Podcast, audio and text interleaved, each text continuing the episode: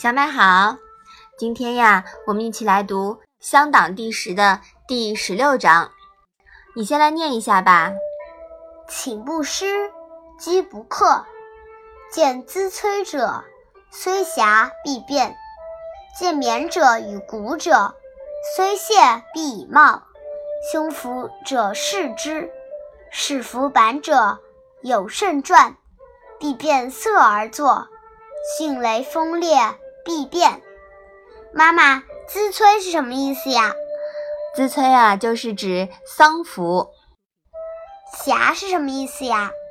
暇呢，就是清静的意思。古者是什么意思呀？古者呀，是盲人。这里呢，是指乐师。谢是什么意思呢？谢呀，是常见、熟悉的意思。胸服是很凶猛的服装吗？当然不是很凶猛的服装，哪有服装很凶猛呀？这里的胸服呀，是指丧服。那士是什么意思呀？这个士呀，同车字旁的这个士，是指古代车辆前部的横木，在这里呢是做动词用的。遇见地位高的人或者其他人时。玉手身子向前微俯，伏在横木上，以示尊敬或者同情。这在当时啊，也是一种礼节。副板者是什么意思呀？副板者呢，是背负国家图籍的人。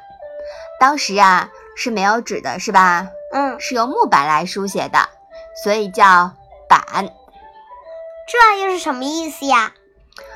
转呀，就是饮食啊，呃，盛传呢，就是盛大的宴席。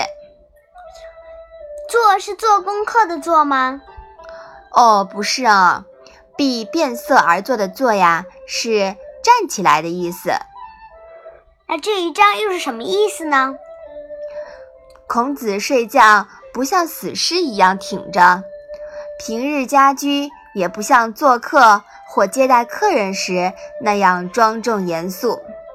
孔子看见穿丧服的人，即使是关系很亲密的，也一定要把态度变得严肃起来；看见当官的和盲人，即使是常在一起的，也一定要有礼貌。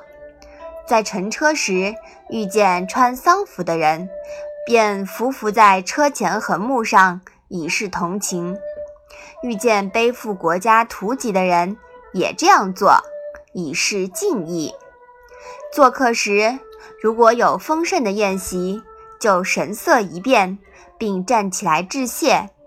遇见迅雷大风，一定要改变神色，以示对上天的敬畏。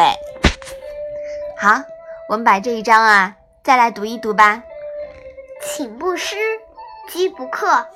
见资催者，虽狭必变；见勉者与古者，虽懈必以貌。胸服者视之，视服板者有甚传，必变色而作。迅雷风烈必变。